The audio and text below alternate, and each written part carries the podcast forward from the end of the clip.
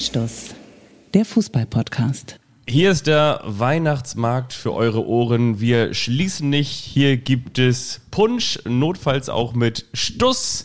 Herzlich willkommen in dem kleinsten, aber möglicherweise auch feinsten Weihnachtsmarkt der Welt. Herzlich willkommen in meinem Nobelviertel. Mir gegenüber an einem lang ausgezogenen Tisch sitzt Michael Augustin. Auf dem Tisch stehen Kerzen davor vorbereitet, Lebkuchen, es gibt gebrannte Mandeln und es gibt ist es für dich der erste Punsch der Saison? Ja, das ist der erste Punsch ähm, und ich nehme ein Schlückchen, solange der noch heiß ist. Man soll Punsch ja heiß genießen, kalt schmeckt er nicht. Aber umgekehrt, wenn es draußen kalt ist und der Punsch heiß ist, das ist auch keine gute Kombination. Also wenn es draußen warm ist, meine ich vor allen Dingen, ne? Warte mal. Und ich habe mir überlegt, ich mache dazu noch ein bisschen ganz kurz besinnliche Musik an, die in die Zeit Der ist aber passt. süß. Achtung, ein bisschen Also besinnliche Punsch. Musik zu dieser Zeit. Oder? Diese Das war gestern in Dresden, ne? Sachsen, lasst euch impfen, haben die Fans von Fortuna Düsseldorf gesungen. Ich habe das bei Twitter gelesen, dass sie es gesungen haben, aber ich habe es noch nicht gehört. Ja, ich dachte ein bisschen Eine, besinnliche eine Musik. Premiere für mich. Also überrascht mich heute mit dem Punsch und mit den Sounds aus der Gästekurve in Dresden. Ja, toll, sehr kreativ. Ich habe übrigens auch noch was Kreatives. Vielleicht bist du damit einverstanden. Ich möchte meine Titelfolge hier auf deinen weihnachtlich gedeckten Tisch werfen. Sehr gerne. Wenn Markus Anfang mit Impf und Schande geht, Sehr schön, ja. Können wir Find drüber nachdenken, ne? Finde ich gut. Ich Diskutieren meine- wir nachher, nachdem wir auf die Stopptaste gedrückt haben. Der Tweetsrichter hat ja auch das ein oder andere Wortspiel mit Anfang und Ende nun hervorgebracht. Aber das habe ich mir ausgedacht. Das habe ich nicht geklaut. Das habe ich auf dem Weg hierher. Mir weht frischer Wind ins Gesicht, wenn ich von dem Arbeiterviertel ins Nobelviertel fahre. Das ist mir gerade auf dem Fahrrad eingefallen. Finde ich gut. Wir reden natürlich über das fast schon skandalöse Ende von Markus Anfang bei Werder Bremen. Wir sprechen natürlich auch noch mal ganz kurz über die Replik. Ne? Also wir blicken nochmal zurück auf den Spieltag in der Fußball-Bundesliga. Was ist los beim FC Bayern München, beim FC Hollywood, beim FC Corona? Jetzt ist sogar ja Michael sagen. Cuisance mal in den Schlagzeilen. Ne? Er schafft es in die Schlagzeilen, Und wir haben natürlich Quarantäne ist. Unsere Lieblingsrubrik, der eine überrascht den anderen. Und da fällt mir übrigens was ein. Michael, ich überrasche dich jetzt hier gleich an Ort und Stelle und euch gleich mit. Achtung.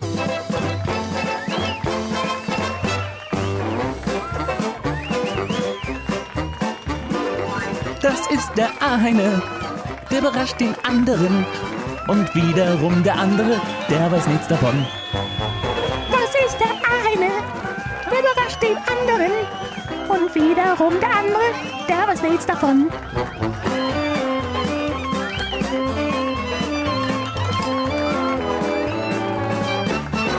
Der eine überrascht den anderen. Kommt jetzt der Nikolaus aus dem Schrank und serviert Lebkuchen oder, oder, oder ähm, äh, Schmalzgebäck oder was passiert? Ich habe mir gerade noch mal ein Stück Punsch genommen und an dieser Stelle.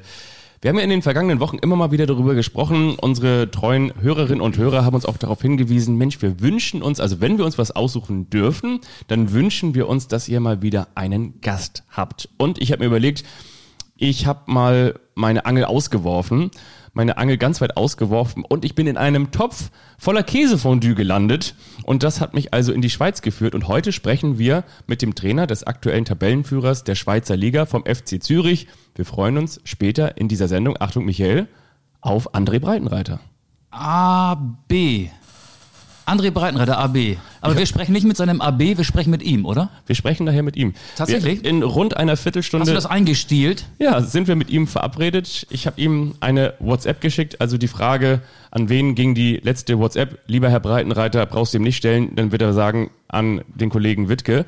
Aber genau, in einer Viertelstunde wird das Telefon in der Schweiz oder wo auch immer gerade ist, klingeln und dann sprechen wir Uh, Da müssen mit wir auf die Tube drücken vorher, dem früheren Trainer von Schalke 04, von Hannover 96, vom TSV Havelse.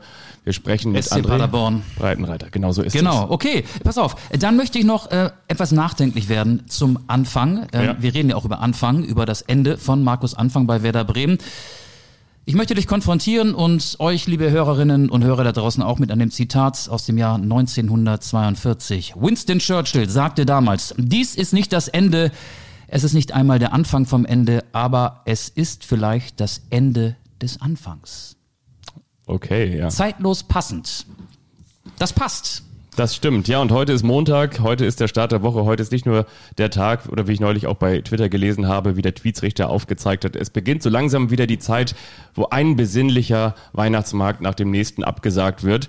Nein, aktuell ist vor allen Dingen auch die Zeit, in dem nach Markus Anfang so ein bisschen ähm, nicht gefahndet wird, aber auf jeden Fall, es wird rund um ihn ermittelt. Und die Staatsanwaltschaftliche Staatsanwaltschaft Ermittlungen. hat genau heute ergeben, dass es zwei Indizien gibt. Und zwar die eine Geschichte, dass das eine Vakzin, das bei der Erstimpfung hätte verimpft worden sein sollen, nicht verimpft wurde. Und das andere wurde dann nicht verimpft an dem zumindest im Pass dokumentierten Tag. Und deswegen geht die Staatsanwaltschaft Bremen davon aus, dass der Impfpass von Markus Anfang gefälscht ist. Er selber hat sich dazu noch nicht geäußert, hat sich aber inzwischen einen Anwalt genommen und ihr wisst, dass er am vergangenen Wochenende, sprich am Sonnabend, äh, Freitagabend hat er wahrscheinlich den Verein informiert und am Sonnabend war es klar, dass er von seinen Aufgaben bei Werder Bremen zurückgetreten ist. Zum Wohle des Vereins zurückgetreten, wie er gesagt hat, und die Vorwürfe seien falsch. Aber warum trete ich dann zurück, wenn die Vorwürfe falsch sind? Glaubst du, Markus Anfang? Nee, natürlich nicht. Wie gesagt, vor allen Dingen durch das, was heute die Staatsanwaltschaft eben bekannt gemacht hat, eben dass ähm, im Impfausweis von Markus Anfang steht, dass ein Vakzin, also nach der Erstimpfung, gar nicht, wenn man diese Chargennummer, die kannst du ja vergleichen, bei dem ähm, zuständigen Impfzentrum, die Kassenärztliche Vereinigung ist dafür verantwortlich. Und die haben gesagt, diese Chargennummer der Impfung, äh, also das Vakzin, also das, was letztendlich verabreicht wird, verspritzt wird, ähm, das ist gar nicht verimpft worden. Also das passt gar nicht zu dem Stempel, der da im Impfpass ist. Und das andere ist, das, was da angeblich verimpft worden ist, ist an einem anderen Tag dokumentiert. Will heißen, also ähm, es ist nachweislich so, dass es entweder einen EDV-Fehler gegeben hat oder Markus Anfang tatsächlich einen fälschlichen Impfausweis hat. Und ähm, trittst du zurück, wenn du keinen fälschlichen Impfausweis hast, sondern weißt, du hast ein Ich tue das, weil ich ein absolut reines Gewissen habe.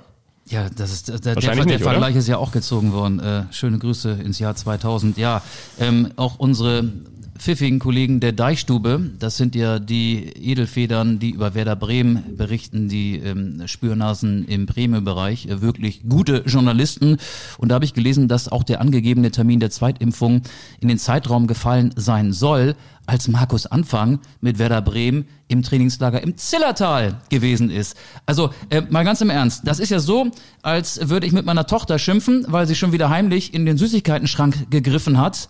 Ähm, der Mund ist in Bewegung, ähm, weil er gerade kaut. Und ich sage, hast du etwa Süßigkeiten genommen? Und die Mom sagt, nein.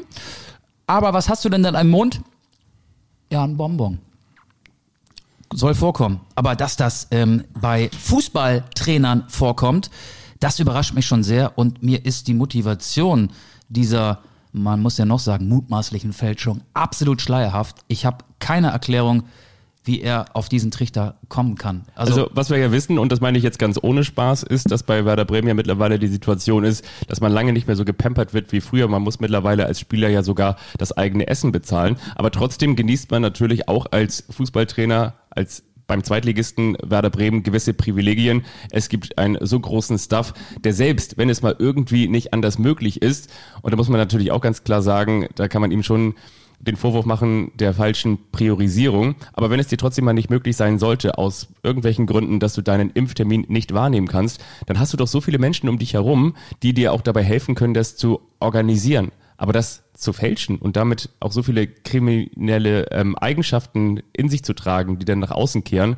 das finde ich schon sehr, sehr erstaunlich. Und ich meine, ähm, ich kann mir nur vorstellen, dass Markus Anfang sich der Tragweite nicht bewusst war, dass er womöglich seine gesamte Trainerkarriere aufs Spiel gesetzt hat.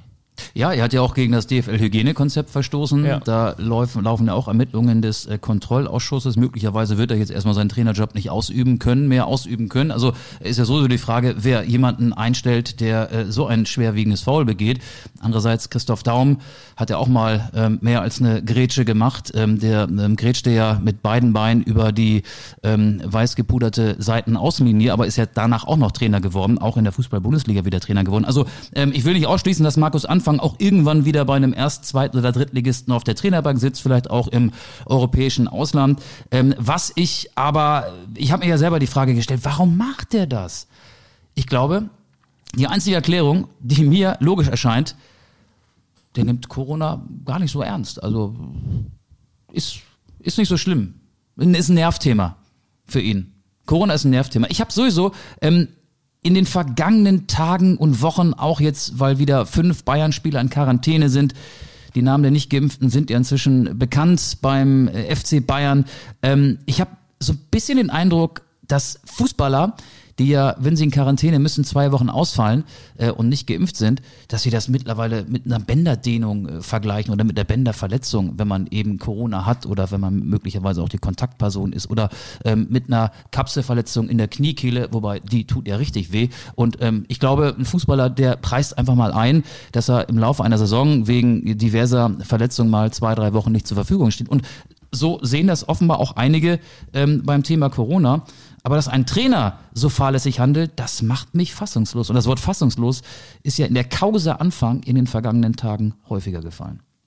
Man kann natürlich nicht sagen, dass es immer einen schweren Verlauf gibt, weil es gibt ja eben auch die Entwicklung, dass eine Corona-Infektion ganz, ganz milde verläuft bei gerade austrainierten Menschen, jungen Menschen mit einem guten Immunsystem, mit einem leistungsstarken Profikörper. Von daher ist es möglicherweise eben bei manchen auch eben dieser, dieser leichte Verlauf und eben der weniger schwere. Aber dennoch denke ich schon, dass die gewisse Ernsthaftigkeit, und da sind wir vielleicht auch wieder bei einem Symbolcharakter oder bei einer Vorbildfunktion, natürlich auch mit Füßen getreten wird, weil ansonsten, ich sag mal so, ähm, Menschen, die sich nicht an die Regeln halten, gibt es viele. Die Frage ist natürlich so, ob du äh, in deiner Funktion ähm, bei einem so großen Verein mit dieser großen Tragweite dann auch nochmal so besonders über die, wie sagt man so schön, über die Stränge, über die Grenzen hinausgehst, das ähm, ist natürlich dann doppelt bitter. Aber so jemand wie Markus Anfang, Fußballtrainer, bei dem Reiseaufkommen, da wird Ja. doch so oft der Impfpass oder das Impfzertifikat kontrolliert. Das ist doch so, als würde ich mir ein neues Auto kaufen und äh, davon ausgehen, dass ich äh, monatelang mit einem selbstgemalten Nummernschild durch die Gegend fahren kann, ohne erwischt zu werden. Und äh, er ist erwischt worden und ich, mich macht das fassungslos. Sein Co-Trainer ja auch. Ähm, ja, jetzt hat Werder Bremen momentan keinen Trainer, aber Werder Bremen hat ja auch eine Liste mit Kandidaten, die der Verein erstellt hat, bevor Markus Anfang im Sommer als Nachfolger von Florian Kofeld verpflichtet wurde. Und da steht der Name Ole Werner ganz oben auf der Liste. Ole Werner, der ja Anfang der Saison aus eigenen Stücken bei Holstein Kiel zurückgetreten ist. Von ihm scheinen Sie in Bremen viel zu halten. Glaubst du, dass der jetzt demnächst, und zwar sehr schnell, sehr kurzfristig, Werder-Trainer wird? Werner, Werder, das passt ja auch so vom Klang her ganz gut, ne? Ja, also zunächst einmal kann ich mir das total gut vorstellen. Ich glaube, das passt sehr, sehr gut. Sie wollten ihn im Sommer schon haben. Damals hat Werner, im Nachhinein wissen wir, aus falscher Loyalität, Solidarität zu Holstein Kiel noch den Bremern eine Absage gegeben. Auf der anderen Seite weiß Ole Werner auch, er hat ja immer gesagt, er möchte ganz gerne im Norden bleiben. Ich meine, viel weiter im Norden kannst du gar nicht sein. Und er weiß natürlich auch, dass solche Möglichkeiten die jetzt mal so kurzfristig sich auftun, die auch nicht vorhersehbar waren mit, mit Anfang und, und mit Werder, dass die auch nicht so schnell wieder eintreten werden. Das ist das eine. Das andere ist, ich glaube, sie werden gucken, dass sie das so familienfreundlich wie möglich über die Bühne bekommen. Also auf der einen Seite hat er noch bei Holstein Kiel Vertrag. Das heißt, den haben sie damals nicht aufgelöst. Der gilt noch bis zum Ende der Saison. Genau, werden hat- wieder ein paar hunderttausend Euro fällig, wahrscheinlich. Werder Ja. hat ja auch damals an Darmstadt 98 eine Ablöse von, ich glaube, 500, 500.000 ja. Euro für Markus Anfang Genau. zahlen müssen. Genau, das Geld ist weg. Ähm, man muss wahrscheinlich für Ole Werner, aber ich kann mir auch vorstellen, da wird man irgendwie rauskommen. Ich glaube aber, Ja, Das- mit Geld rauskommen. Und das Geld äh, ist in Bremen ja auch rar gesät. Ja, aber ich, du hast ja trotzdem Verhandlungspositionen. Ich glaube, die Verhandlungspositionen sehen wie folgt aus. Ähm, wir geben euch, könnte ich mir vorstellen, sagt Holstein Kiel, Ole Werner raus nach dem Spiel bei uns. Weil jetzt am kommenden Wochenende spielt Holstein Kiel zu Ja. Hause gegen Werder Bremen. Ja, ja, Und genau. ich kann mir auch vorstellen, dass Ole Werner auch sagen wird, da bin ich auch gar nicht undankbar für. Genau. Weil jetzt mit Werder Bremen, nachdem er ja auch wirklich nach wie vor ähm, große Sympathiebekundungen über die sozialen Medien und von jeden Seiten da aus Kiel bekommen hat, die dem ja irgendwie immer noch so ein bisschen hinterher trauern und dann da mit dem neuen Verein antanzen muss, ausgerechnet im ersten Spiel bei Holstein Kiel. Äh, da hat Ole Werner keinen Bock drauf, da hat Holstein Kiel keinen Bock drauf, vielleicht auch vor dem Hintergrund, dass es ja auch immer so diesen Trainerwechsel in Anführungsstrichen Effekt gibt und die dann vielleicht auch sagen, jetzt ausgerechnet gegen uns, nee, sollen die nochmal beide äh, weiter ein bisschen im Krisenmodus durch die Gegend fahren, sollen die erstmal im Krisenmodus weiter zu uns herkommen, so in so einer wackeligen, unsicheren Interimstrainersituation. Aber äh, was dagegen spricht, dass Werder ziemlich bald eine Einigung möchte, aber möglicherweise sagen die auch am Mittwoch, also sprich übermorgen oder vielleicht dann gestern, wenn ihr die Folge erst am Donnerstag hört, ähm, wir stellen Ole Werner als neuen Trainer vor, aber er übernimmt erst das Amt nach dem Spiel gegen Holstein. Halte ich für einen sehr vernünftigen Plan. Äh, Die weiteren Kandidaten, die da gehandelt werden, Daniel Farke, der ja zuletzt bei Norwich City Trainer ist, mit Norwich in die Premier League auf und abgestiegen ist, aber der ist ja noch nicht so lange ähm, von Norwich los. Ähm, Glaube ich eher nicht. Daniel Thune fände ich auch interessant. Der hat ja nur den HSV-Stempel auf der Stirn. Ähm, ich weiß nicht, ob das ein K.O.-Kriterium wäre. Nö, kommt ja aber auch aus der Ecke, hat ja auch gar keine schlechte Arbeit beim HSV gemacht und beim HSV Ja. zu scheitern muss ja unbedingt Genau. nicht, nicht was Schlechtes Nee, sein. also Tune könnte ich mir auch vorstellen. ja. Äh, Ich sehe Werner da weiter vorne. Miroslav Klose wird noch gehandelt, aber seine erste Cheftrainerstation dann bei Werder ohne Erfahrung. Ich glaube, das wäre Werder zu heikel. Ähm, und ich sehe es ähnlich wie du. Es macht Sinn, Werner zu holen. Ich glaube auch, dass er bereit wäre. Er hat ja neulich, glaube ich, im Kicker mal verlautbaren lassen, dass ähm, er durchaus jetzt auch wieder bereit wäre, einen Verein zu übernehmen. Aber wenn dann nach dem Duell zwischen Werder und Holstein. Oder Also der. Großcousin von Markus Anfang ist auch im Gespräch.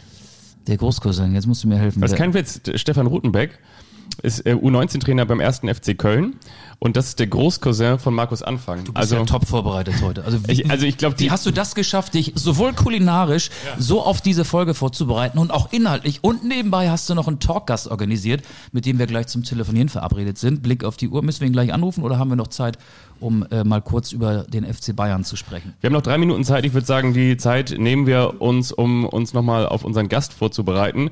Ähm, Ach so. Wie würden das jetzt Olli Schulz und Jan Böhmermann sagen? Wir, wir, spielen jetzt einen Song und dann setzen wir die Ko- Kopfhörer wieder auf. Aber ich würde sagen, lass uns doch ähm, als kleinen Cliffhanger nochmal nach André Breitenreiter über die Bayern sprechen und über Juso Kimmich. Und ich finde, wir müssen auch noch mal über den FC Augsburg sprechen und über diese Tragweite und über, über das Gehalt, was da jetzt eingespart wird. 384.000 Euro In der Woche. in der Woche angeblich, die Joso Kimmich jetzt äh, nicht hat und Gnabry, Musiala, Choupo-Moting äh, und Cuisance, wobei die verdienen wahrscheinlich weniger. Die werden auch nicht den vollen ähm, Monatslohn am Ende des Monats auf ihrem Konto erblicken. Ja, darüber Meine können wir- 384.000 Euro, so viel verdiene ich nicht mal im Monat. Das verdient er in der Woche. Ja, ich verdien, wir beide zusammen verdienen nicht so viel im Monat. Ähm, wir wollen jetzt hier keine Neiddebatte auslösen, aber okay, lass uns das Thema hinten anstellen. Du hast ja gesagt, wir wollen uns auf unseren Gast vorbereiten, auf André Breitenreiter, der ähm, beim FC Zürich sehr erfolgreich ist. Ich habe jetzt, weil ich auch wirklich überrascht worden bin, Ja. mich nicht auf die Schweizer Liga vorbereitet. Das ich könnte dir nichts. nicht mal sagen, wie die letzten Ergebnisse sind. Wahrscheinlich waren es viele Siege, weil er ja mit dem FC Zürich Tabellenführer in der Schweizer Super League ist. Er hat jetzt am Wochenende mit 1 zu 0 bei Sion Guck an. gewonnen. Guck an, das guck an, guck an. Ja, André Breitenreiter, Paderborn, nee, wir fangen unten an. Havelse, Paderborn, da habe ich mal in einem Trainingslager mit ihm zu tun gehabt, das war in Belek in der Türkei. Und da war Paderborn äh, zum ersten Mal in der ersten Liga. Es war Winterpause. Paderborn war irgendwie 11., 12. Und ich fand das total interessant. Damals war er natürlich auch noch ein paar Jahre jünger. Hat ganz, ganz viele Übungen mitgemacht. Also er war sozusagen der spielende Trainer, war somit natürlich auch sehr dicht an der Mannschaft dran und war auch, ähm, was das Fitnesslevel anging, äh, nicht so weit von der Mannschaft entfernt. Das fand ich sehr bemerkenswert. Hat also viele Spielformen aktiv mitgestaltet. Das war dann äh, bei Schalke nicht mehr so. Bei Hannover war es auch nicht mehr so. Und beim FC Zürich wird es möglicherweise auch nicht so sein. Aber wir waren ja schon mal mit André Breitenreiter verabredet. Also unsere Stammhörerinnen und Hörer wissen es, dass André Breitenreiter hier auch mal zu Gast war. Damals war er aber noch ein Trainer auf Abruf. Abruf, Ja. Vereinssuche im Wartestand. Er war Genau. noch nicht in Zürich. Das war nach seiner Zeit bei Hannover 96 und jetzt ist er wieder, wie sagt man so schön, das ist ein bisschen abgedroschen. Back in the game. ja, das ist schöner formuliert. Ich wollte gerade sagen, in Amt und Hast du eigentlich noch so einen Glühwein für mich oder? ich, ich hole dir gleich noch Auf einen. einem Wein kann man schlecht stehen. Ne? Das ist so, wirklich. Ist da eigentlich Alkohol drin? Ähm, ganz bisschen. Er macht warm. Ich habe so heiße. Ich, ich, muss, Ohren, ich ne? muss eine ganz glimsige rote Rübe haben. Du hast eine ganz glimsige rote Rübe. Also in der im direkten Vergleich mit Uli Hoeneß wäre ich wahrscheinlich gleich auf mit, mit ihm, was so die Gesichtsfarbe angeht. Ich Bei mir ist es jetzt genau Punkt 1930. Wollen wir denn ja, unserem Ruf alle Ehre machen, dass wir pünktlich sind? Ja. Dann rufe ich da jetzt an. Das Ruf Telefon doch mal an. Müsste eigentlich genau, klingeln. Genau. Hast du die Ortsvorwahl gewählt? Das ist ein Auslandsgespräch. Wir landen in der Schweiz. André Breitenreiter. Hallo, Herr Breitenreiter, hier spricht Fabian Wittke und es hört auch schon der liebe Kollege Michael Augusti mit zu. Moin, guten Ja, Abend. das ist, moin, schönen guten Abend, ich grüße Sie. Das ist sehr schön. Schön, dass das so kurzfristig geklappt hat. Wir freuen uns sehr. Ja, ich hatte ja eigentlich mit dem äh, mit dem Anruf oder mit der Nachricht schon mal gerechnet, äh, wann das diese Woche steigen soll. Ähm, jetzt äh, haben Sie vorhin geschrieben, aber tatsächlich passt es heute auch am besten, weil das hätte ich dann auch vorgeschlagen. Ja, super. Von daher, ja, ja, bin ich ja hier entspannt. Ich meine Familie ist ja in Deutschland, ich bin alleine hier und äh, ähm, bevor ich jetzt äh, in unseren Analysen zu sehr vertauche äh, oder eintauche, kann ich auch gerne einen kleinen Podcast machen. Außerdem ist Zürich viel zu teuer, da kann man ja gar nicht abends mal vor die Tür gehen. Das kann sich ja kein Mensch leisten, oder? Zumindest nicht jeden Abend. ja, das ist auf jeden Fall ähm, ein, ein etwas äh, etwas anders als in Deutschland, muss man so sagen. Ja, ist total teuer. Was, ja, was, was, was ist ich interessant finde in Deutschland, wenn jemand Tabellenführer ist, dann schalte es aus dem Stadion Spitzenreiter, Spitzenreiter, hey, hey. Gibt's in Zürich den Ruf Breitenreiter, Breitenreiter, hey, hey? Äh, nein, es dreht sich ja auch nicht um mich, sondern es dreht sich ja um den äh, um den Erfolg unseres Clubs und ähm, und da sind wir auf einem, einem echt guten Weg. Ähm, und die Mannschaft äh, leistet da wirklich Großartiges. Ähm, wir haben unsere Idee von Fußball super aufgenommen, äh, verinnerlicht, ähm, spielen das mit totaler Überzeugung, haben Spaß am Spiel und insofern äh, sind, muss man schon wirklich sagen, die Jungs da absolut äh, federführend dafür, dass wir so erfolgreich sind. Das klingt gut. Wir haben uns überlegt, Sie legen schon direkt los, wir legen auch direkt los, dass wir zu Beginn ein kleines Entweder-Oder mit Ihnen spielen. Und dann fragen wir vorweg, der Kollege Augustin ist schon vorgeprescht, sind Sie lieber Breitenreiter oder lieber Spitzenreiter? äh, da bin ich lieber Breitenreiter, weil äh, ich authentisch bin, hoffentlich, und ähm, ja, natürlich ähm, die Person bin, die ich bin, aber gegen einen Spitzenreiter habe ich natürlich auch nichts einzuwenden. Keine Frage. Schwierige Antwort. Maschsee oder Zürichsee? Oh, schon der Maschsee, weil, weil ich äh, ein Hannoveraner Junge bin und ähm, das meine Heimat ist. Äh, wobei der Zürichsee natürlich auch wunderschön ist, aber ich bin am Maschsee zu Hause und deswegen der Maschsee. Käsefondue oder Toblerone? Toblerone. Netflix oder lieber Chill? Netflix. Lieber Kanton oder lieber Kantonar? Kanton auf jeden Fall. Haus auf Sylt oder Kryptowährung? Wo würden Sie investieren? Oh, da würde ich ähm, auf eine, in ein Haus auf Sylt investieren. Und noch ein kleines Weihnachtsmarkt-Spezial hinten raus. Lieber Lebkuchen oder lieber Schmalzgebäck? Auf jeden Fall Schmalzgebäck. Lieber mit Schuss oder lieber mit Sahne? Ähm, weder noch, ehrlich gesagt. Ähm, mag ich beides nicht so. Okay, dann haben Sie das geschafft. Ja, herzlich willkommen. Schön, dass Sie bei Anstoß wieder mit dabei sind. Ähm, wie sieht das eigentlich gerade aus aktuell in Zürich? Haben da Weihnachtsmärkte geöffnet? In Deutschland sind sie ja zum Teil wieder abgesagt worden. Ja, die Inzidenzzahlen in der Schweiz steigen auch und ähm, wir sind nach wie vor sehr vorsichtig. Ähm, soweit ich informiert bin, wird am kommenden Donnerstag äh, tatsächlich die, die großartige Beleuchtung in der Bahnhofstraße eröffnet mit einem Live-Event und äh, bisher ist es nicht abgesagt. Oh, okay. Bahnhofstraße. Ich bin neulich mal in Zürich gewesen und zwar am Bahnhof. Da habe ich, glaube ich, für eine Brezel und einen Kaffee über 20 Euro bezahlt. Jetzt die Frage, müssen wir Ihnen zu Weihnachten so einen Umschlag mit 10 Euro drin schicken oder schaffen Sie das mit so einem Trainergehalt in Zürich? Ich habe in den letzten Jahren gut gespart. Zürich ist ähm, schon sehr teuer. Ähm, Im Vergleich zu Deutschland kann man das auf jeden Fall so sagen. Aber die Menschen äh, verdienen in der Regel hier auch äh, deutlich mehr. Also der Mindestlohn ist höher als in Deutschland. In, insofern ist es auch nur auf diese Art und Weise, Weise möglich, dass die Menschen sich ähm, auch einiges leisten können. Die gehen aus, die Geschäfte und die Läden sind voll. Also der Züricher gönnt sich schon was. Sie kommen ja ursprünglich aus Hannover, da spricht man ja angeblich das klarste Hochdeutsch. In der Schweiz ähm, sind mehrere Sprachen im Alltag vertreten. Kennen Sie schon so ein paar typisch schweizerische Begriffe, die Sie hier mal exklusiv ähm, verkünden können? Ja, mit der Zeit äh, lernt man das ein oder andere natürlich auch, äh, wobei ich mich in erster Linie schon auch auf das Hochdeutsch äh, festlege. Äh, aber oft geht mir schon ganz einfach wie normal über die Lippen, ich gurtxi. Das heißt, äh, es ist gut gewesen oder wenn wir morgens äh, beim Frühstück sind, gibt es auch mal ein Snüni am Nini oder ein Feli am Feli. Ähm, das sind schon, schon Kleinigkeiten, Was ja, ist das? Die, die man auch, also so ein kleiner Snack, so ein Kipferli am Morgen Ah, okay. so ein kleiner Snack zum Frühstück oder Kaffeekuchen, sagt man dann Vierli um Vierli, also um vier.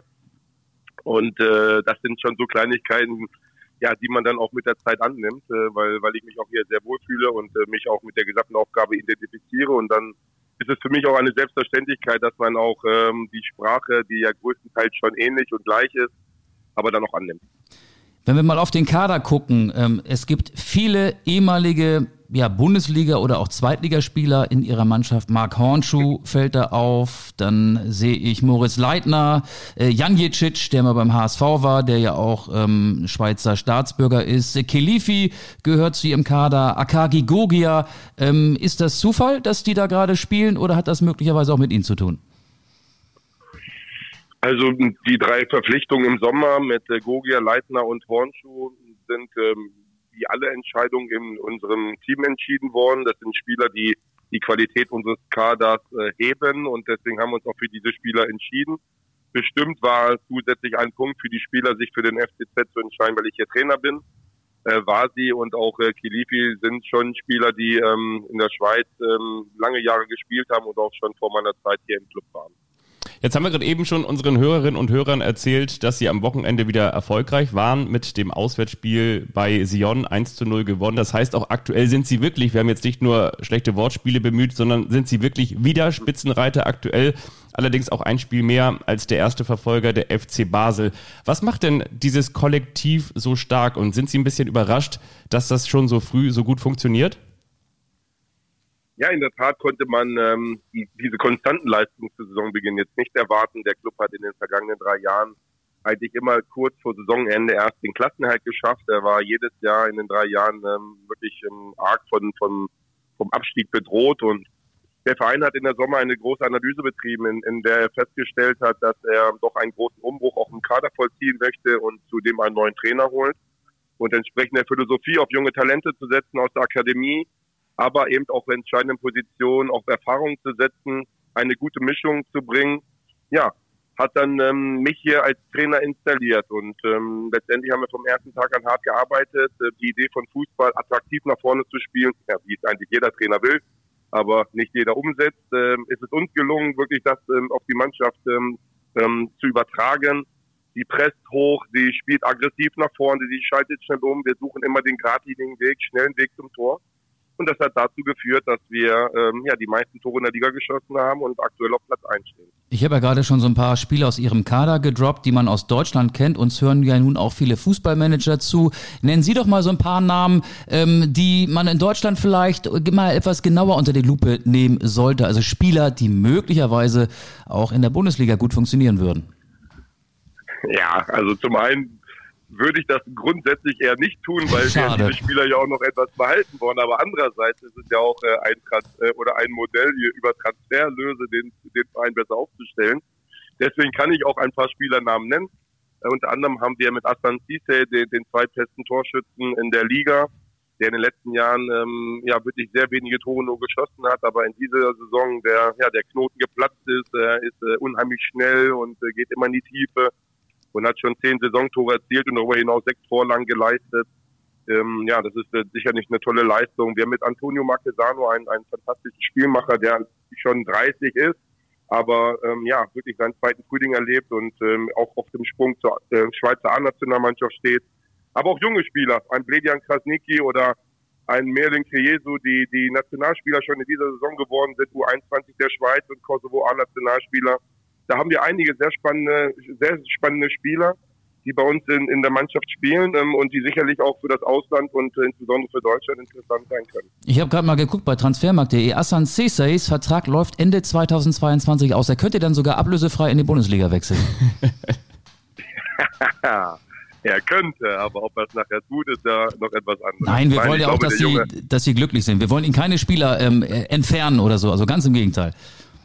Nein, um Gottes Willen, aber letztendlich ähm, ist er auch schon einige Jahre hier und und jetzt ähm, ähm, ja funktioniert er wirklich außerordentlich. Ist ein, ein super Junge und ähm, der aktuell wirklich sehr viel Spaß macht. Er arbeitet hart und er setzt das um, ähm, in welche Positionen wir ihn jetzt gebracht haben, so dass er seine Stärken ausspielen kann. Und deswegen freut es mich sehr, wenn, wenn, wenn er eventuell den Vertrag natürlich verlängern würde, aber auch wenn sich ein, äh, ein internationaler Top-Club meldet, ähm, der ihm dann auch nochmal neue Türen öffnet. Wie ist die aktuelle Situation? Das wollen wir Ihnen natürlich auch noch entlocken, denn so für Sie persönlich, ähm, fühlen Sie sich so ein bisschen bestätigt, ähm, wenn wir mal zurückblicken, nochmal, ich sag mal, zurückblicken auf die Schalke-Zeit, da sind Sie am Ende im internationalen Geschäft gelandet, das haben wir auch schon mal in diesem Podcast erzählt, aber ist schon ein bisschen her und dann mussten Sie trotzdem gehen, es gab keine einfache Zeit bei Hannover 96 ähm, im ersten Jahr nach dem Aufstieg, nachdem sie Hannover 96 wieder in die erste Liga geführt haben, ähm, hat das so mit dem Kader auch nicht mehr ganz gepasst, wenn man es mal so zusammenfassen möchte. Und äh, trotzdem haben sie die Klasse gehalten und im zweiten Jahr ähm, ging es dann auch so ein bisschen, ich glaube, wer das verfolgt hat, ein bisschen, ja, nicht gerade geräuschlos auseinander, vielleicht auch ein bisschen unwürdig, kann man sagen. Dann haben sie sich erst für die Familie entschieden und haben deshalb erstmal keinen neuen Job angenommen. Und nun gehen Sie zum FC Zürich und sind Tabellenführer. Ist das für Sie ein, schaut doch mal her, ich kann's? Ach, wissen Sie, ich nehme mich da selbst nicht so wichtig. Ähm, ich bin selbstbewusst, ich weiß, was ich kann. Ähm, ich denke, jeder, ähm, der im Fußball unterwegs ist, weiß, dass ich bei meinen, all meinen Stationen mit meinem Trainerteam jeweils sehr erfolgreich war. Dass wir den Verein sicherlich äh, auf ein Niveau geführt haben, wo er danach nicht mehr gelandet ist, wenn wir mal nach Schalke gucken oder auch zu Hannover 96, wo es seitdem eigentlich steil bergab ging. Ähm, aber ich spüre da keine Genugtuung, sondern ich freue mich einfach, ähm, dass ich ähm, jetzt auch ähm, wieder einen Verein habe, bei dem es mir einfach außenordentlich Spaß macht, wo, wo ich insbesondere über Fußball sprechen kann. Und äh, das ist ja in Hannover oder auch beim FC Schalke 04 in den letzten Jahren dann nicht der Fall gewesen, wo viele Begleitgeschichten die Schlagzeilen dominiert haben. Hier reden wir über Fußball, hier ist, das, äh, hier ist die Chemie und das Vertrauen zur Vereinsführung 100 Prozent. Wir tauschen uns regelmäßig offen und transparent aus. Und äh, so wünscht man sich eine Zusammenarbeit äh, und äh, das macht mir sehr viel Spaß. Das ehrt sie ja auch, dass sie das so sehen, aber trotzdem ist es ja so, dass wir auch alle wissen, im Profifußball in der ersten und zweiten Fußball-Bundesliga, da gibt es nur so und so viele Stationen und es gibt nur ganz selten mal eine Lücke, dass man reinrutschen kann. Und sie waren ja auch eine ganze Zeit lang in Anführungsstrichen erstmal raus aus dem Geschäft. Ähm, gibt es da nicht auch irgendwann so einen Moment, an dem man unruhig wird? Also unruhig bin ich tatsächlich nie geworden, weil ähm, die Auszeit, die ich gemacht habe für, ich sag mal, gut anderthalb Jahren schon ähm, auch genauso gewollt war. Ich habe mir die Zeit genommen, einfach für, für meine Familie. Die Zeit war vonnöten und ja, natürlich gab es danach die ein oder andere Entscheidung für einen Trainerposten, die ich auch gerne für mich ähm, genutzt hätte, ähm, wo der Verein sich jeweils anders entschieden hat. Aber es war ja auch nicht so, dass es keine Anfragen gab. Ich habe viele Anfragen aus dem, aus dem Ausland bekommen, aber ich bin da jemand, der aus totaler Überzeugung entscheidet und äh, niemals aus Aktionismus. Das kann ich, das hört sich vielleicht heute jetzt im Nachgang äh, als Tabellenführer in der Schweiz einfach an, aber so ist es gewesen. Bin nie unruhig gewesen, weil ich davon überzeugt war, dass irgendwann der richtige Verein kommen wird. Und mit dem Abstand ähm, zu Saisonbeginn kann ich Stand heute sagen, dass ich, ähm, dass sich das Warten wirklich gelohnt habe. Ich fühle mich hier sehr, sehr wohl. Ich habe ein tolles Umfeld äh, und äh, ja, vielleicht ähm, besteht die Möglichkeit tatsächlich, die Möglichkeit tatsächlich einen schlafenden Riesen wach zu küssen. Ja, und dafür gebe ich mein Bestes und, äh, und habe eine Mannschaft und ein Trainerteam, das mich dabei sehr unterstützt und äh, sicherlich ähm, ja, diesen Weg genauso mitgeht. In Deutschland haben Sie ja vier Clubs trainiert, die aktuell alle im Profifußball vertreten sind. Havelse, Drittliga, Schalke, Paderborn, Hannover, Zweite Liga. Welchen dieser vier Vereine verfolgen Sie am intensivsten? Also ehrlich muss ich sagen, verfolge ich alle meine Vereine. Ähm, sicherlich nicht so wie, wie ähm, als wenn ich dort Trainer bin, ist ja keine Frage. Aber ähm, ich habe bei allen Vereinen eine wirklich sehr tolle Zeit gehabt, eine emotionale Zeit, überall mit, mit äh, wirklich ähm, Erfolgen, die hängen geblieben sind äh, und äh, die ich auch nie mehr äh, vergessen werde. Und von daher wünsche ich auch den Vereinen immer, immer nur das Beste und äh, vor allen Dingen auch, dass die ähm, weiterhin im Profifußball bleiben. Um welchen Verein muss man sich denn am meisten Sorgen machen? Also äh, Hannover steht äh, nicht weit äh, von der Abstiegszone entfernt auf Rang 15 in der zweiten Liga. Havelse ist auf einem Abstiegsplatz in der dritten Liga. Schalke will hoch, ist aber momentan nur siebter und Paderborn überraschend gut dabei, dritter. Das hieße Relegation aktuell. Ja, bin ich natürlich zu weit weg, um das im Detail bewerten zu können, aber Natürlich ist der TSV Havelse in die dritte Liga aufgestiegen äh, in einer Corona-Zeit, wo das ja jetzt auch kein wirklicher sportlicher Aufstieg war, sondern äh, eine, ein Resultat aus einem Zwischenstand nach zehn Spieltagen.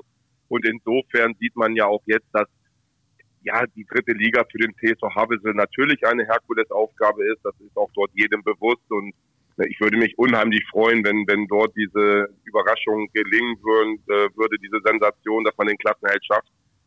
Sehr wahrscheinlich wird es aber am Ende des Tages nicht reichen und äh, ich denke, das ist für den Club dann aber auch sportlich äh, nicht schlimm.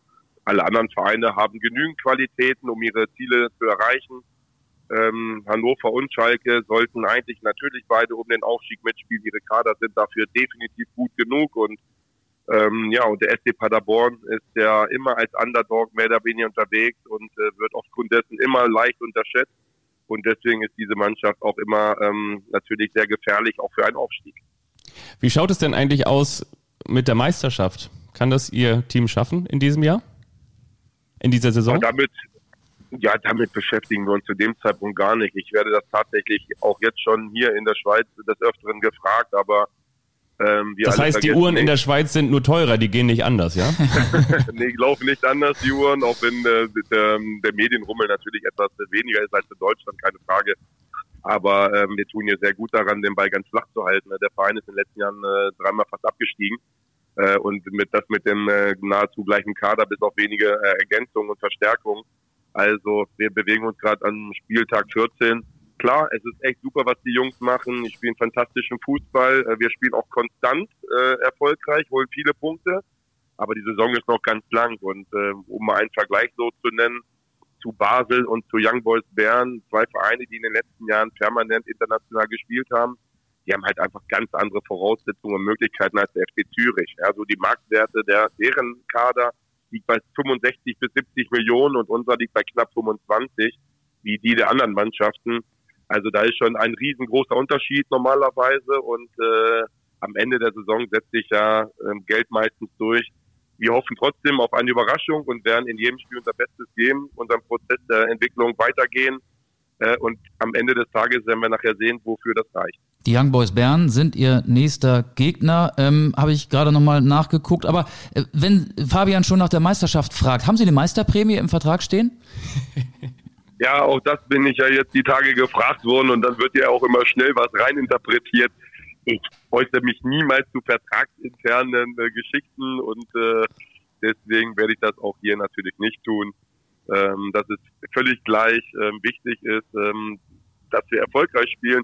Und wenn nachher am Ende des Tages sowas, so eine Überraschung, so eine Sensation gelingen würde, ach, dann ist das viel mehr wert als Geld.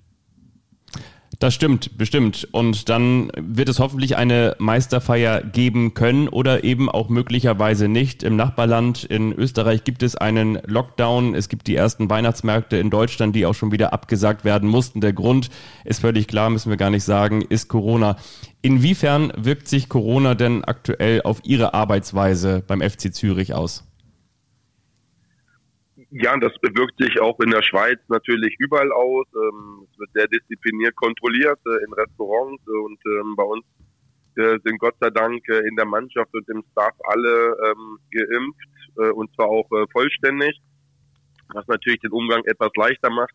Trotzdem sind wir in unseren Räumlichkeiten auch immer mit der Maske unterwegs, um uns äh, zusätzlich zu schützen, um dort kein Risiko einzugehen ja, wir sind alle auch sehr glücklich, dass in der Schweiz die Zuschauer ins Stadion zugelassen werden. Ähm, wir erwarten am Wochenende zum Spitzenspiel Young Boys Bern und ja, da werden wahrscheinlich zum ersten Mal seit 2008 über 20.000 Zuschauer in einem Ligaspiel erwartet.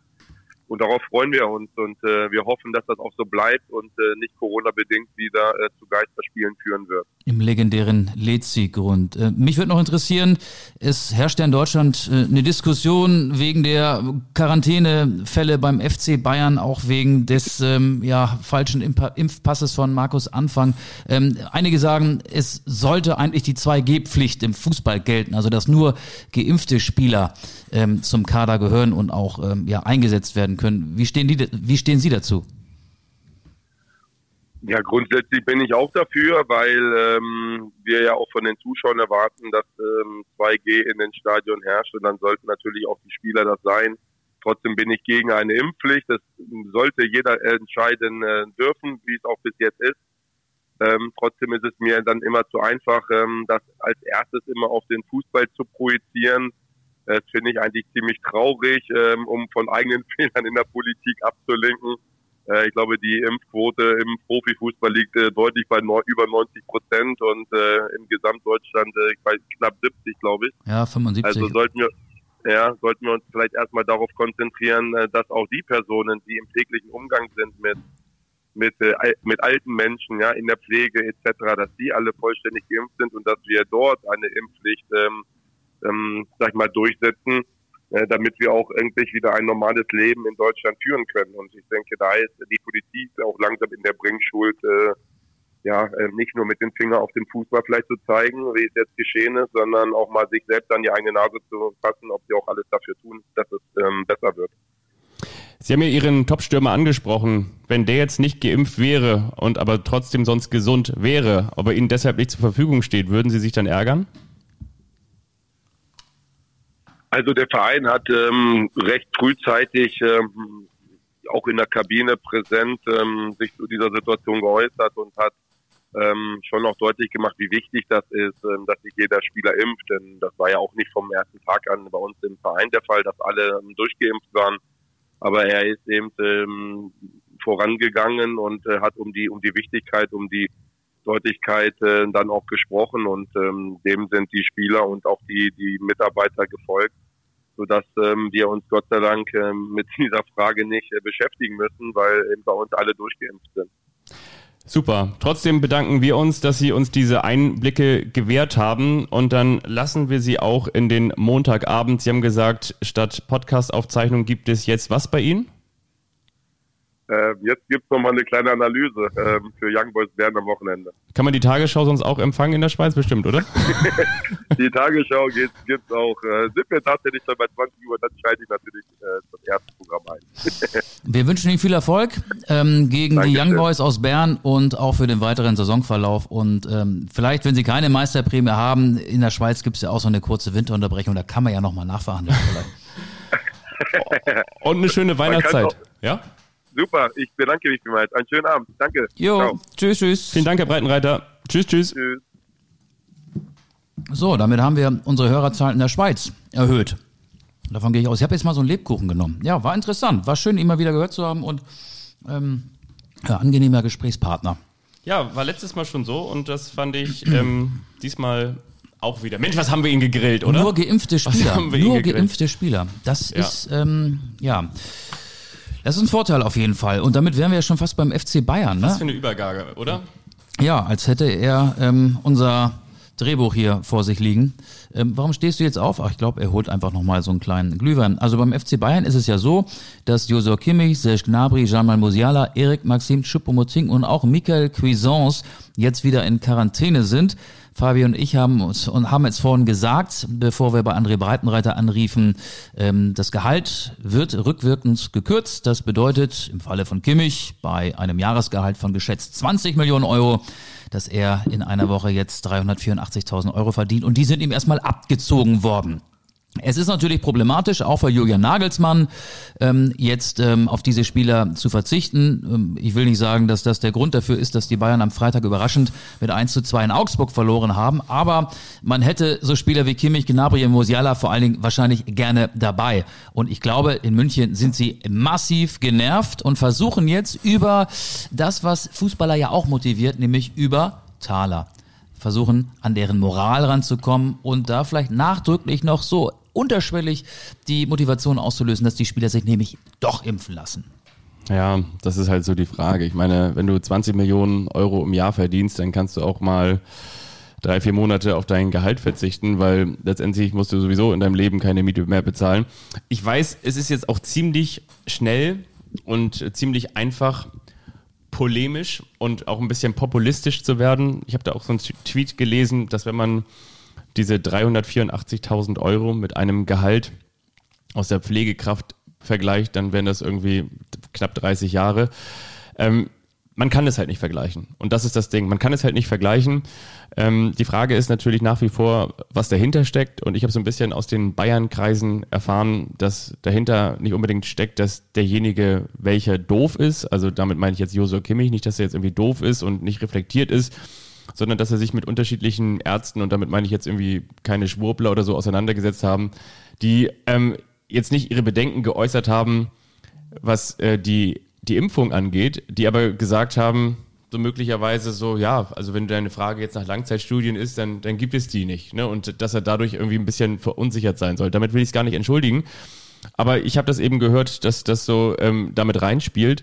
Und das Zweite ist, was ich eben auch gehört habe, und das finde ich jetzt ganz interessant, dass ähm, die Bayern natürlich massiv genervt sind, weil das nach und nach natürlich auch einen Graben erzeugt. Auf der einen Seite gab es den Graben seitens Josua Kimmich, der gesagt hat, Mensch, wie ist das eigentlich an die Öffentlichkeit geraten? Und auf der anderen Seite gibt es jetzt diesen Graben, wo Oliver Kahn, Karl-Heinz Rummenigge und Co. sitzen, die gesagt haben, Junge, jetzt sieh mal zu, dass du hier äh, in den Pushen kommst.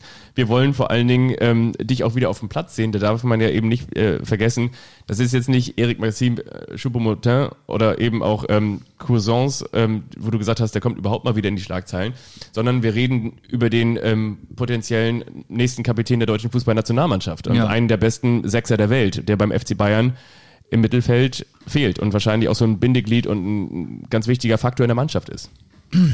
Ja, und der, äh, ich meine, das nimmt ja auch absurde Züge an. Also es gibt ja Hotels in, in Deutschland, da kannst du ähm, in einigen Bundesländern nur noch mit 2G einchecken. Also die müssten ja, wenn sie jetzt ein Auswärtsspiel haben ähm, in einer Stadt, in der das gilt oder in einem Bundesland, äh, da müssten sie ja irgendwie äh, die äh, in der Jugend, nee, in Jugendherberge ist auch Quatsch, aber in einem Privatapartment einquartieren oder oder bei Bekannten unterbringen oder in so einer Airbnb-Wohnung. Also ähm, auch die ganze Reiseorganisation wird ja kompliziert, obwohl das nicht die größte Hürde ist, die diese ähm, Tatsache, dass die Spieler nicht geimpft sind, mit sich bringt.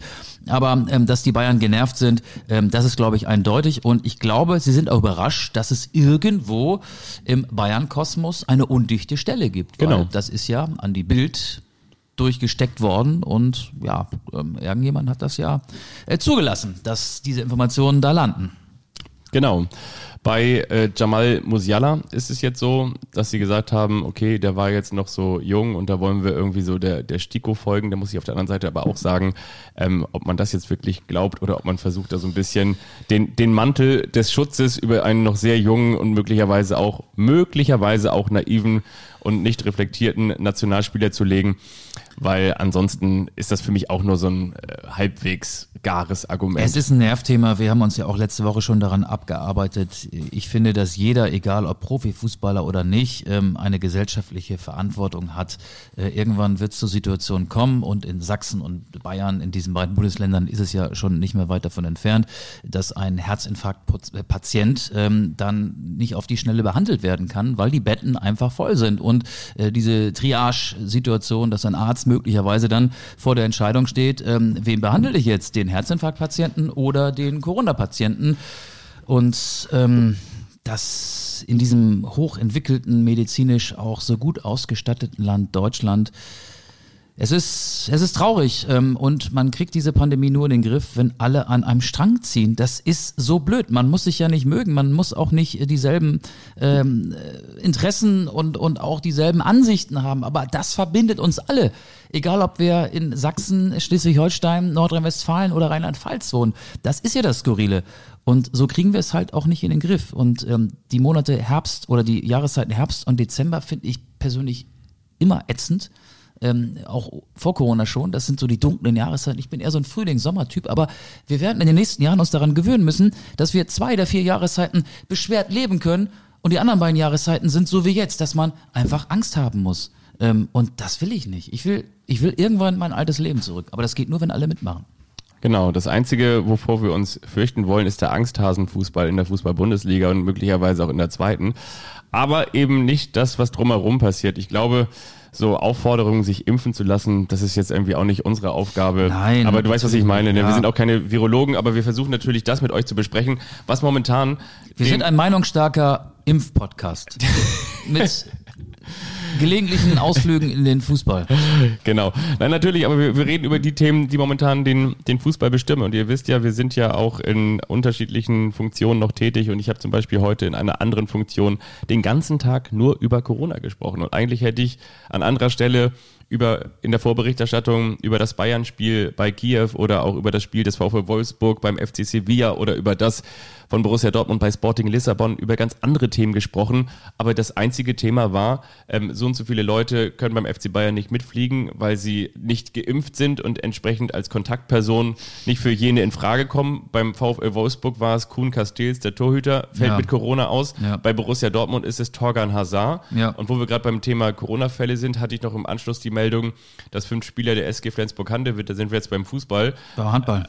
äh, beim, beim Handball, ähm, genau, da sind wir jetzt beim Handball, ähm, gar nicht wissen, ob sie morgen in den, also damit meine ich jetzt Dienstag oder nee, Mittwoch, Mittwoch in den Flieger steigen, ob sie überhaupt zum Spiel reisen können. Also es ist allgegenwärtig und die Frage wird natürlich auch sein, wie weit sind wir noch entfernt von Geisterspielen? Mal ganz im Ernst. Wie weit sind wir noch entfernt? Und damit, ähm, ohne dass du es weißt, mit diesem schönen leiten Thema. wir schon meinen Beitrag zu Der eine überrascht ja. den anderen Ja, ein. Eine Anmerkung vorab, der Punsch ist inzwischen kalt, aber nach wie vor lecker. ähm, es gab am vergangenen Wochenende ja in den neuen Bundesliga-Stadien Zuschauer. Und ich möchte mal, dass du die Zuschauerzahlen tippst. Mal gucken, wie weit du dich der Realität näherst. Wir rollen das Feld von hinten auf. Also fangen mit dem letzten Spiel dieses zwölften Spieltages an. Das hat gestern in Mainz stattgefunden. Mainz 05 gegen den ersten FC Köln. Endstand 1 zu 1. Wie viele Zuschauer waren wohl in der Mewa Arena in Mainz? So heißt sie ja offiziell. 18.500. 25.500. Der SC Freiburg spielt inzwischen im ähm, Matthias. Rust Park gegen die SGE, gegen Eintracht Frankfurt hat er gespielt und verloren. Freiburg gegen Frankfurt. Wie viele Zuschauer waren da? Was glaubst du? 20.000. 32.500. Also das ist schon eine ähm, sehr ordentliche Auslastung. Am Samstagabend Union Berlin gegen Hertha BSC. Ich war übrigens am Samstagabend, als das Derby in Berlin lief, war ich auf dem Weg von Hamburg nach Berlin und da kann man ja nicht mehr den direkten Weg fahren. Es gibt irgendwo eine Baustelle. Man muss sich dann über Salzwedel und äh, Stendal Richtung Hauptstadt vorarbeiten. Und dann bin ich in Berlin angekommen. Ich habe dort ähm, gestern gearbeitet ähm, bei, bei Victoria gegen die Würzburger Kickers und habe die Nacht bei einem Freund, der kürzlich nach Berlin gezogen ist, verbracht. Der wohnt ähm, in der Nähe des Rosenthaler Platzes. Mittendrin da- in Mitte. Mittendrin in Mitte, genau. Und vom Hauptbahnhof bin ich zum Hackischen Markt gefahren und dann sind wir zu Fuß halt in seine Wohnung gegangen und dann danach noch äh, was essen gegangen. Ich habe an dem ganzen Abend in Berlin, Mitte, Mitte Prenzlauer Berg haben wir uns aufgehalten, nicht einen Fußballfan in Hertha oder Union Klamotte gesehen. Das nur mal so als kleine Randbemerkung. Ich glaube, das Stadtderby hat in Köpenick eine, eine Rolle gespielt und ansonsten aus meiner Wahrnehmung in Berlin keine allzu große. Aber wie viele Zuschauer waren da bei Union gegen Hertha, Samstagabend? Ich weiß es nicht. Ich kann jetzt nur daneben tippen. 20.000, sag ich. Ja, Ausverkauf war's. 22.012. Borussia Dortmund gegen den VfB Stuttgart. Samstag 15.30 Wie viele Zuschauer waren da?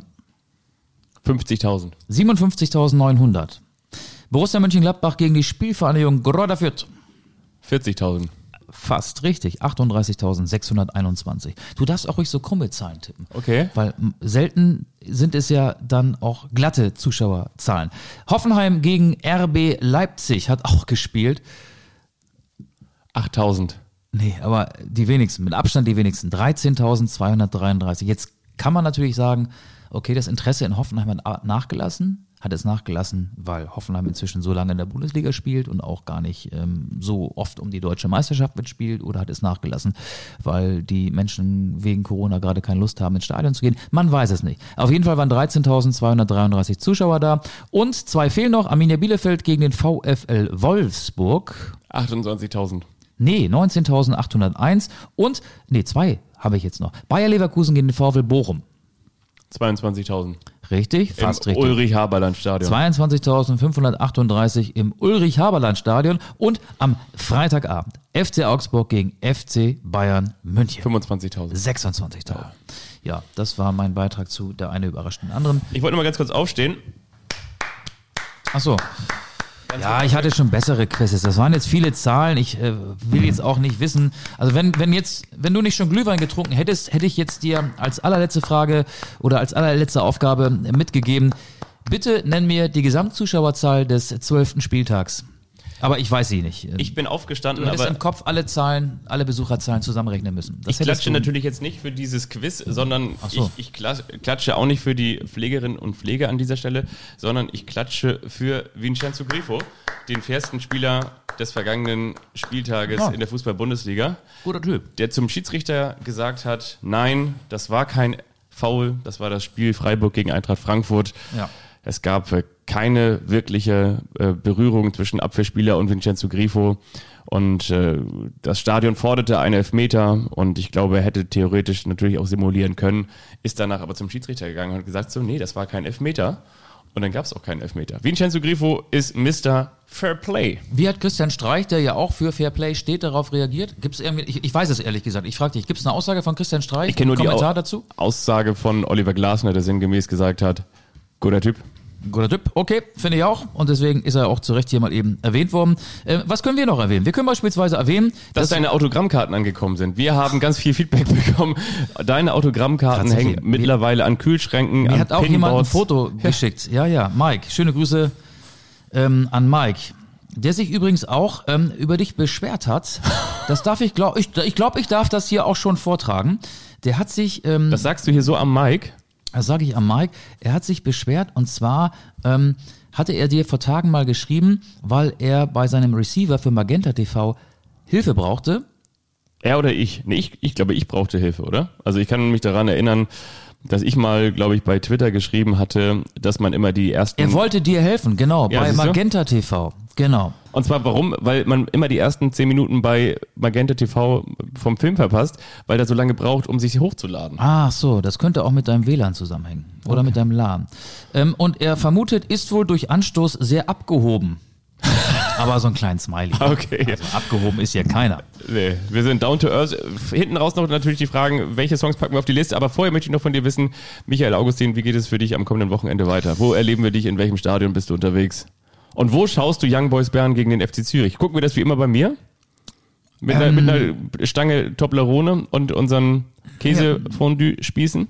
Ähm, da sollten wir ernsthaft drüber reden. Ja, würde ich gerne schauen. Ähm, das Angebot nehme ich gerne an. Ansonsten bin ich am Sonntag in der dritten Liga, ähm, VfL Osnabrück, Bremer Brücke gegen Freiburg, aber gegen die zweite von Freiburg. Also gegen ähm, die, Das Ex-Team von Christian Preußer, ja? die, die Spieler, die vielleicht in der übernächsten Saison mit dem SC Freiburg äh, international spielen werden. Alles klar. Oder auch in der nächsten Saison, wer weiß. Ähm, ja, da bin ich und äh, du hast mich nach den Songs für die Anstoß. Danke, dass du auch fragst, wo ich bin. Ich bin am Playlist Wochenende bei Holstein Kiel gegen Werder Bremen, aber so ist er halt, so kennen wir ihn. Ich beantworte nur die Fragen, die mir gestellt werden.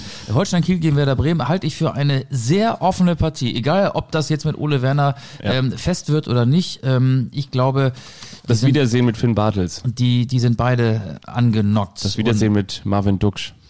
Ja, da gibt's äh, einige Querverbindungen. Also zumindest die beiden. Mehr fallen mir auch gerade nicht ein. Markus Anfang war auch mal Trainer bei Holstein Kiel. Ja, aber der ist ja jetzt weder Trainer bei Werder Bremen noch bei Holstein Kiel. schon. Aber pass mal auf, ähm, es geht ja im Fußball um Erfolg. Erfolg heißt auch eine Band und die hat einen Song Brillenmann. Ich habe heute auch meine Brille an, deswegen denke ich mir, ähm, packe ich von Erfolg Brillenmann auf die Anstoß Spotify Playlist. Der Song ist auch irgendwie ganz witzig, deswegen ist das mein Beitrag für heute. Und ich sage hier, Bing Crosby, it's beginning to look a lot like Christmas.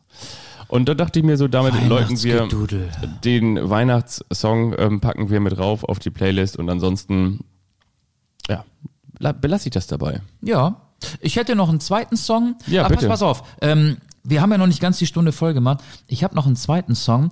Der, da muss ich aber nachgucken.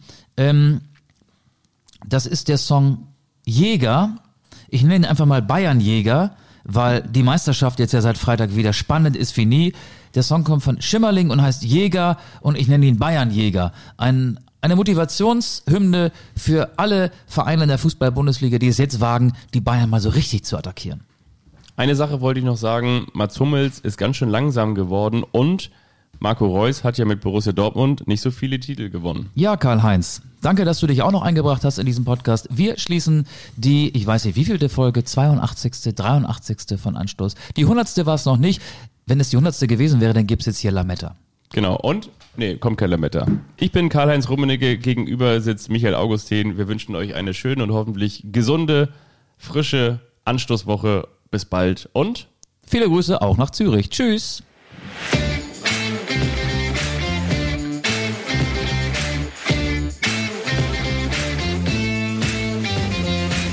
Anstoß. Der Fußball-Podcast.